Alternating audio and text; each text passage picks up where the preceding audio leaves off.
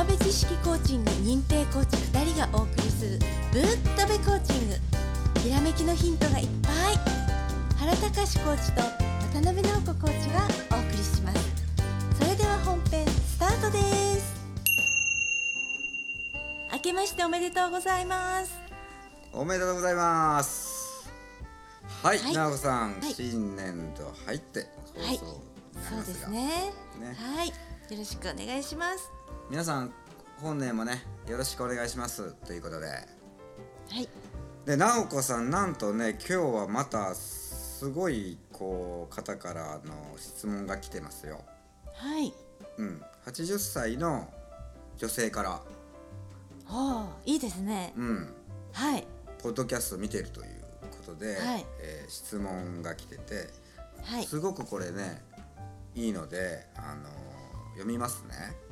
はい原コーチ渡辺コーチ新年おめでとうございます。最近お店に行って食料品を買う時に考えることがあります。なんとかペイが多くて私には全く分かりません。はい。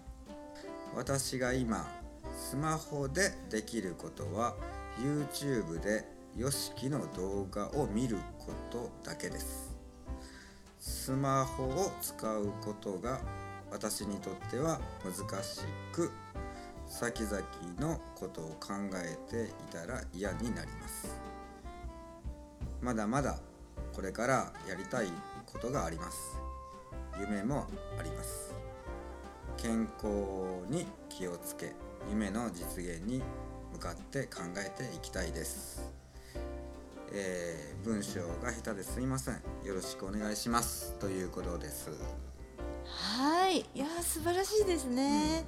はい、なんとかペイって、うん。あの支払いの時のキャッシュレスのことですよね。うん。ね。え、はい、今ねこう5%還元とかそういうのがあってあの自分は使えないけどそれが使えたらちょっとこうね割引ができるのに私はわからないとかねそういうはい、ことでこう気になされてるわけですねきっとね。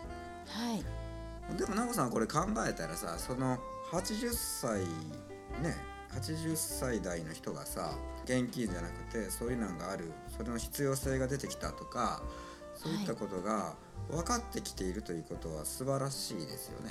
素晴らしいですよね。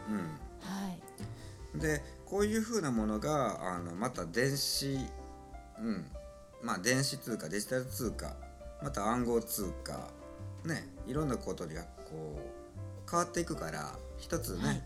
ここでまあなんか一番使いやすいなんとかペイ。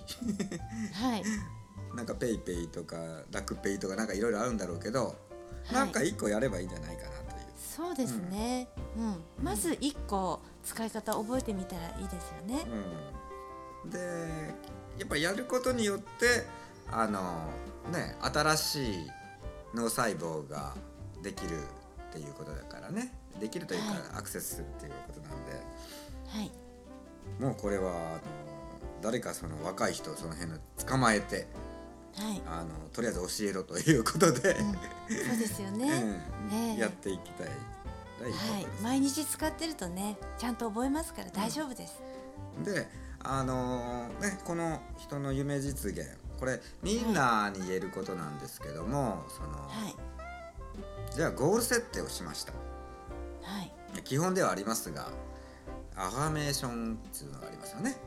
はい、でまあ初めて聞く人もいるので、えー2020年一発目ということで、まあ、連続して、まあ、基本をちょっと教えてあげようということではい、今日はアファメーション。でこの方が、えー好きな夢、まあ、書いてはないんだけども、まあ、YOSHIKI さんが好きだと、はい、うん、x ジャパンの YOSHIKI さんが好きだということでその僕はね勝手にこうちょっとこう作ると80歳のこの方の現状の外側っていうのは多分ドラムとかもやったこともないし、えー、YOSHIKI さんに直に会ったこともないと思う。はい、だからその現状の外とかでいいのね。本当ゴールってね。はい。はい。例えばロサンゼルスに住む YOSHIKI さんのはい。自宅もしくはレコーディングスタジオではい。ドラムを教えてもらうとかね。はい。いやそれめっちゃかっこいいじゃないですか。なえー、いいな。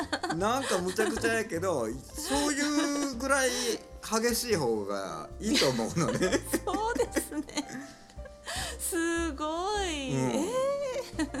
はい。だってさうん。よく考えてこないこの私たちのやるあのぶっ飛べコーチングをさなんかの形であのその iPhone を叩き。はい。だからたどり着いてるところがすごいと思わない？そうですね。ね、ということは本当ですね。ちゃんとアファメーションすれば、もしかしたらそのこともできるかもみたいな。はいよしきに届くかもみたいな感じせ えへんねうん、いいですね。え、はい。うん。だからできるんじゃないかなと思って。で、はい。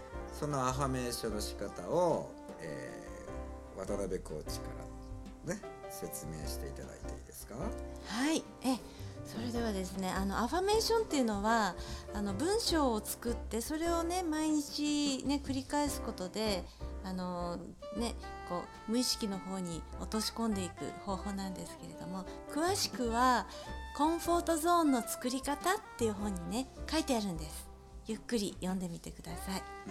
えー例えばですねあの私は YOSHIKI からドラムスを習っているのでとかっていうふうに、うん。あの私はにするんですよ。自分のことにするのね、ううん。んあのよそのこ人のことにしないの。自分のことにするんです、うんで私はってで肯定的に書くんですよ。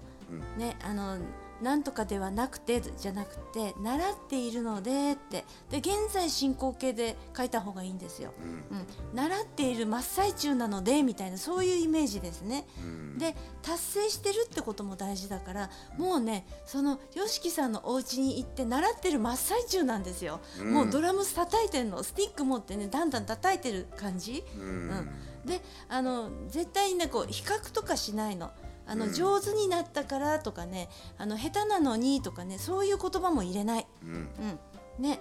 であの一つの行動を表す言葉を使う。あれもこれもってね入れないんですよ。ドラムスをやってサインもしてもらってとかねそういうふうにしなくてドラムスを習っててとかね。